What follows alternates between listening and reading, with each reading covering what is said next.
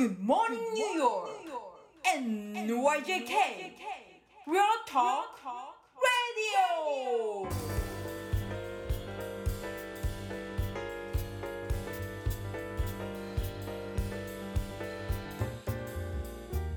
はい、皆さんこんにちは、田中慎太郎です。こんにちは、岩佐真理子です。はい、えーこちら収録が3月31日に、えーしております。はい。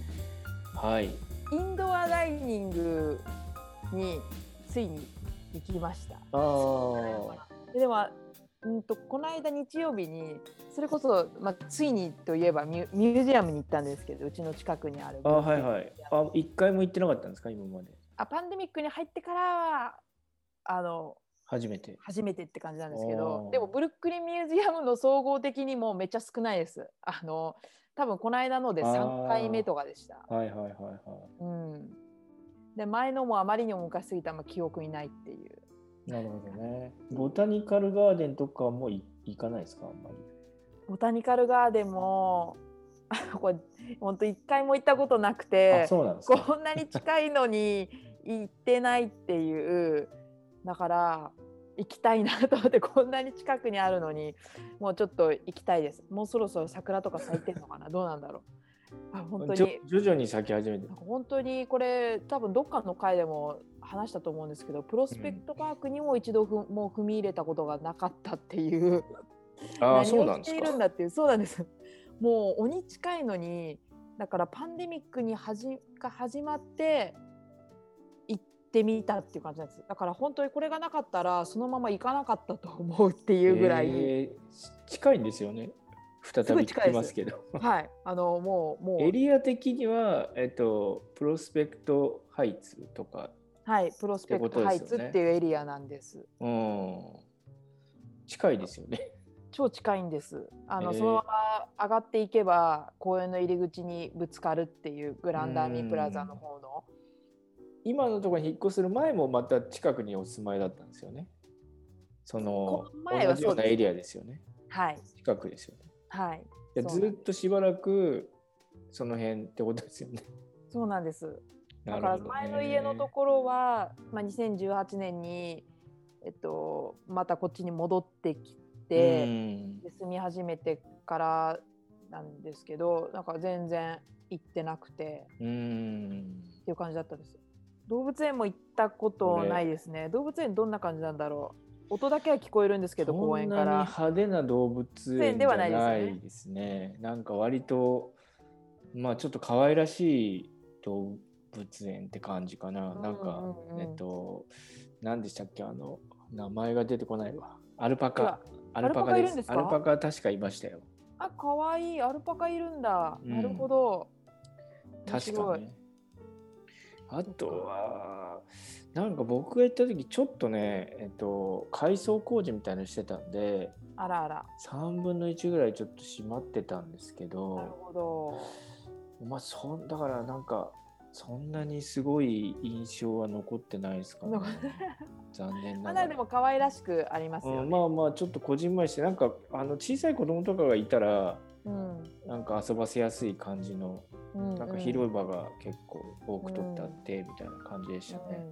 うん。うん。ねえだからなんかスケートリンクもあるよって聞いてう「えー」って言って「どこどこ?」とか言ってこれチラ見したんですけど、ん。なんか結構きれいめな感じの、まあ、そんな大きくもないけどでもそんなロックフェラーセンターほど小さくもなくみたいな感じだったりうん。楽しそうに。何でもあるじゃんと思って大きいなんかレイクとかも下の方うんありますね。うちはそのグランダーミープラザっていうところそのうん真反対の方って言ったらいいですかね、だから南の方に行くと、なんかそういう大きなレイクとかあったりとかしてそうですね。白まあ、鳥歩けなくはないですけどね。まあ、大きいので公園ですけど、まあ、時間があれば、うん下の方まで行ってっていうのは全然可能。あとね、えっと、やっぱシティバイクとかで回れますからね。そうですね。自転車はそう購入したんでだから自転車は中古でそう譲り受けたんで、自転車で一周2回ぐらいしたことあります、うん、ありですよね。あれでも行きはよいよいで帰りめっちゃすごい坂なんですよ。うちののうちの方まで上がっていくなんか。最初のうそのあのグランドアーミープラザからスタートして下の方まで行くのはすごいです。ただの坂で。ヒューとかいう感じです。帰りがそれの逆かっていうあとはあのファーマーズマーケットやってますよね。やってます。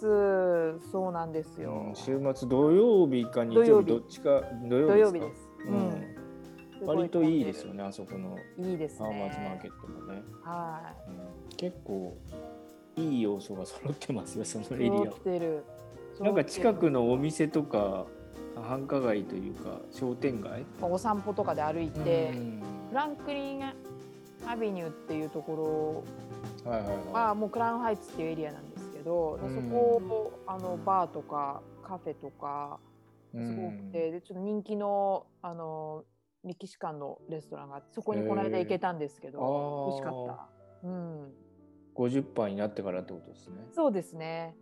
たまたまなんかランチも外れてたのか天気も微妙な日曜日だったのかわかんないですけどめっちゃ空いてていつもほんと混んでんですよ。土日とか金曜夜とか。そう。それがなんか、うん、空いててスッと入れて。でまあ50%でこういい感じに。すごい老舗のとこみたいですけど、なんかだからいろんなのあってこんな本当にカフェもいっぱいあるし。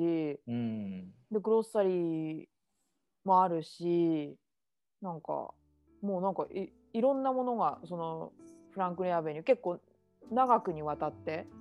アトランティッうん。クまであるかな。でもなんかあの結構長いことあのちょいちょいお店が並んでるんですよね。イースタンパークへからスタートしたとしたら結構下の方。まあ反対側もありますけど渡って、うんななんか。僕は結構ねあのその近くだとあのワシントンアベニューにあのビールの材料が買えるお店があるんですね。えビターエスターっていうんですけど。ワシントン。ワシントンアベニューと、えープロスペクトプレイスの近くです。です。あのパンデミック下でも一応開いてて、まあ、うん。店入れなかったですけど、あうんうん。のカーブサイドピックアップとかでうんあの材料をオーダーして一回取り行きましたね。ビールを作るんですか？どどういうことビールを作りります。お僕自家製でビ自家製っていうか自家醸造でビールを作ってるんですよ。マニアック。ビール好きはそういうのは全然余裕でやりたがる感じじゃないですか？ちょっと私あんまりお酒飲めないんであれなんですけどすごい。やってる人まあ割とアメリカ人でやってる人多いですね。あそうなんですね、でレシピとかも結構出てるし地元のブリュワリーとかがそのレシピを公開してたりとかして全部ぜ材料がそこで揃うっていうお店が、まあ、ちっちゃいお店なんですけどうん。何ヶ月かに1回材料を買いにあそうなんです赴きねますね。もう近いですよそんなワシントンアベニューの方ですから。だからその辺の近くとかあとは、えっともうちょっとあのパークスロープの方に行ったうんバンダービルトとかバンダーベルトそことかは行きますけどそこはいいフランクリンはまたもっと東ってことですよね。あ東になりますんまそこら辺はちょっと行ったことないですね。いやー基本的に住宅街だし、ん行かないですでも引っ越したから近くなって、うん。あのー行くぐらいになったのででも結構お店多いんですよね。多いんですよだからびっくりしたんですあこんななんだってなんか何もないかなとか思っちゃってたんですうん。よグロッサリーとかありながらバーとかカフェはと思ってたんですけどうん。あったと思って。なんか前いたとこはバンダブレットが近かったしバンダブレットは本当にねコーヒーショップやらレストランもいい感じのお店とかあって、うんだからまあここから遠くなんのかと思ってなんかワシントンとかあんのかななんかって思ってたんですけど うんバンダービルトよりはちょっと少ないかな。でもどうなんですかねこのコロナ禍でお店とかお店ね健在なんですかね。なんかバンダーベルトのお気に入りだった美味しいカフェは残念ながら14年の歴史に幕を閉じたんですけど私超ショックでしかもみんななんかもうもうドア中にあのポストイットでメッセージみたいなのがドア中窓中にこんなに愛されてるのになくなるのかと思ってなんか一瞬嬉しいですよね。3月から6月ぐらいまでやっぱパンデミック始まってからお休みしてたんですね。うん。一瞬頑張ってたんですけど一回閉めてうんでで営業時間を少なくして始めたんですね。うんそこなんか奥にもうベーカリーの場所があって自家製で作ったりとかしてたサンドイッチが鬼美味しいんですよ。でもう限定何本とかしかなくてすぐなくなっちゃうんですけど、えで店内もなんか居心地よかったんですね。ん。全然めっちゃおしゃれとかいう感じじゃないんですけど、まあ、ペーストリーも結構いろんな種類あったりとかうして、ん。結構ね憩いの場だったし前の家なんかもなおさら5分以内で行きますとこだったんでうん。愛用してたんですけど、まあ、ついに残念ですね。なくなっちゃってうわなくなっちゃったと思ってすごい頑張ってやったのに。やっぱりそのね行ってる馴染みの店がなくなっちゃうのはちょっとね悲しいですよね。そうなんですよ、あとはなんか古着屋さんがヴィンテージのお店が1軒あって、でなんか2軒離離れてあったんですよ。で1個は服服メイン服とかアクセサリー、もう1個は家具メインみたいな。うん。でやっぱ1個潰してあのコンバインしてましたね、うん。だから完全にはなくなってなかったからよかったんですけど、なんかやっぱ住宅街じゃないですか。うん、だからなんとなくこうローカルのサポートっていうのがすごい強そうですけどね。なんかそれこそマンハッタンの中とかどんどんやっぱり人がいなくなっちゃって。そうですね。潰れちゃってる様子がありましたけど、うちのあでもまあまあ飲食に限らずですけどね。なんか3軒とか4軒に1軒ぐらいおきにやっぱりこうねあのレントスペースになっちゃってたりとかしますけど、うんでも結構そこの老舗のカフェ以外とかは意外と残っているかもな。うん、ん。で結構人も行くしやっぱり、うん。で夏なんかはねそこもあの土日とか通行止めにして。ああはいはい。そうですよね。うん。うん。でもう本当にいい感じにアウトドアダイニングみたいな、すごい楽しくやってて。で,、冬一回、まあ、ちょっと寒くなったけどまたまた盛り返してきてそうです、そんなにねでもそんなになんか入れ替わってる感じはしないかな。そのバンダーベルトに関しては。今になっても行くんですけどそっちの方は、うん。うん、ワシントンの方はちょっとそのコロナ禍以前っていうか知らなくてこっちに夏に引っ越してきてからうん。知った感じなんで、だからあまり以前もちょっと分かんないんですけど。う、ん。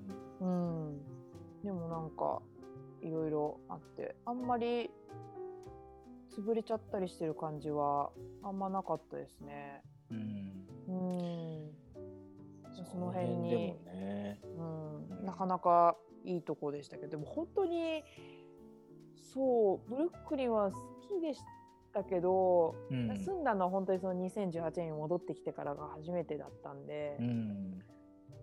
うん。だからなんかまた見方が変わってきたっていうのと、うん。うん、で今住んでるところも大家さんはやっぱなんか10年前とかは本当にちょっとやばやばいとこだったんだよみたいなことう言ってん。て。10年前でそうそうかな。わかんない。僕もハイツの方10年ぐらいしかいないんですけど、うん。うん。なんかその辺はでもあんまそそんなに足しげくは通っていないけど、うん。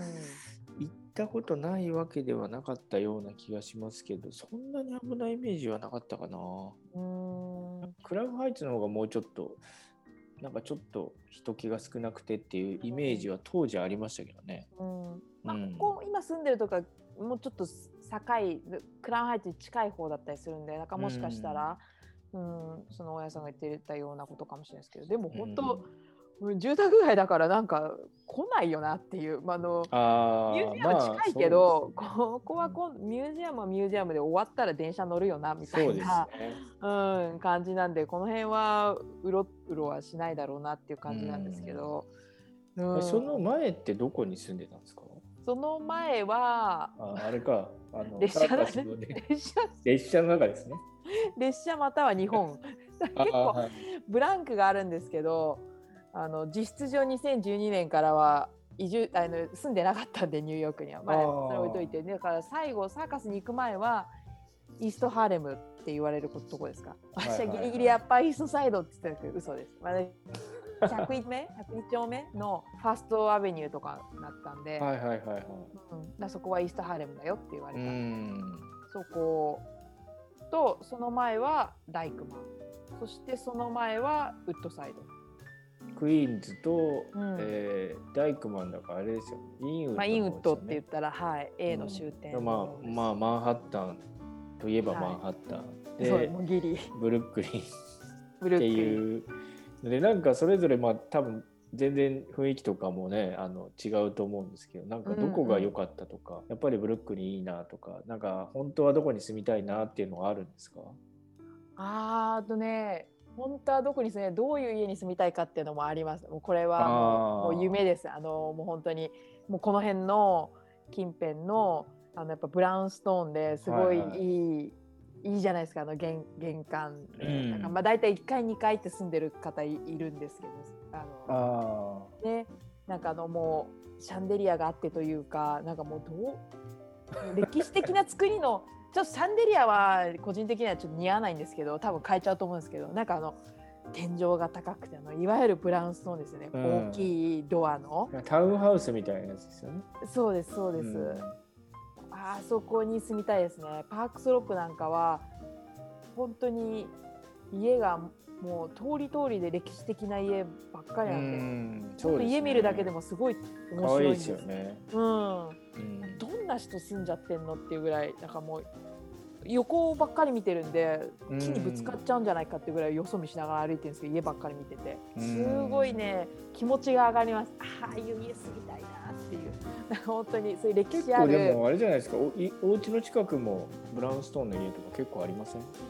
プロスペクトハイツそんなない？って言える形だとは思うんですけどなんかほら出窓っぽくこうろ六角形じゃないですけどなんかなってるお家があるなんかああいうのがパークスロープのがもっと並んでます。ああまあそうです、ね、もあるけど、うんうん、なんかうん、あのパークスロープらへんとか、まあ、プロスペクトハイツでもなんだろうもうちょっとフラットブッシュに近い方とかはなんか、うん。あのちょっと素敵な感じの白かよみたいなのがあったりとはいはい。かして、ありますこういうとこねいいなっていう、うん、あのラグジュアリーな今の近代的なところよりそういうところに住みたいなっていうのはあってその後ブルックリンかなとか思ったりするんですけど。あのうちもよく散歩とかしながら家見てますけど、やっぱりブラウンストーンの同じですけど、うん。ああいう落ち着いたタウンハウスとかやっぱ住みたいなっていうのはいつも話しまですしね。ょいやもう本当に私結構結構家の中とかこうやって見てあいいないいな照明の感じとかいいなとか。あなんか覗いてってことですか？骨董品ですか？みたいな。だって気になるんだもん。すごいさもう ちょっとモチベーション上がるんだもん。あいいなあれは。ちょっと目指したいなって。うん。家のモチベーションってちょっとなんかまあ仕事のモチベーションにつながるなっていうか、うん。楽しいなんかあの確かに。うん見ててキャロルガーデンとか行くとまたそれは違ああ。ってたりとか、はいはいはいはい。ゴアネスとかも面白いビルになんか家それはまたブランストではないけど、なんか面白い家とかがあったりとかするんですけどロアナスもいいっすね。ちょっと不便じゃないっていうのがいつもよぎって、なんかあの街の雰囲気好きでお散歩よく行ってたんですけど暖かい時とか、ですかねあの辺はでもあれいいんじゃない？あの不便なのはレッドフックだよね。あレッドフックは不レッ便ですねドフックも僕結構好きなんですけどね。うんあそこもなんかちょいちょい面白いお店とかありますうよね。ん、ありますね。うんうんでもあそこそうだねあそここそ不便ですね。そう、だからバスに乗るしかないんですよね。そうですね。ちょっと歩くにはねって感じうだし。んなんかまあ、キャロルガーデンいいですね、確かにね。うん、でも、引っ越したばっかりですもんね、マリコさん、そうです。ねだからまだしばらくは。うん、でももう今回結構疲れたんで本当に荷物とかだいぶ放置してたんでもうなんか疲れちゃって。私がギリギリだったっていうのもあれなんですけど本当パッキングしたの前日ぐらいのノリぐらいちょうどなんかビデオ作りとかが重なっちゃって あー。いや壊せなかったんですよなんていうのは。まあまあ。いい言い訳なんですけどでもねなんか疲れちゃって年々疲れるなって思って、ね。あとは荷物がね、多いとね、断捨離が多そうですよね、課題いろいろね。はい、。多いです、はいうん無駄な小道具とかもね。はいうん。多い多すぎるんであのーそうその辺は。でもちょっともうちょっと落ち着きたいですね。まもうちょっあ、と。いいんじゃないですか、今のところは、すごく。そうですね。うん。うん。まあ引き続き家も見つつ。覗きつつ。覗きつつ。捕まらないようにしてくださいね。入入って。っつって。怪しいっつって。ねそうですよね。今ちょっとそんなことになりそうだからそ,、ね、その辺は気をつけつつ。気をつけてください、うん、夢ははい。膨らむばかりです感じで楽しく街をね歩きたい僕と思います。もそうですね。なんかうん。ちょっとそろそろ動きたいなっていう。まあね、収入によりますけど、うん、まあちょっと難しいかもしれないですけどね。まあまあ。まあでも、希望を捨てずうんに、希望を捨てずにリサーチとか、まあね今からリサーチしてもしょうがないんですけど、まあなんかね、うん。楽しい楽しいですよ。家家って見るの。っそうですね。ていう、うん、私はなんかすごい好きです。街の感じを見ていくのが。うん、ね。いやー楽しいですね。はい。というわけでうん、皆さんも良い週末をお過ごしください、はい、良い週末をお過ごしください。バイバイ。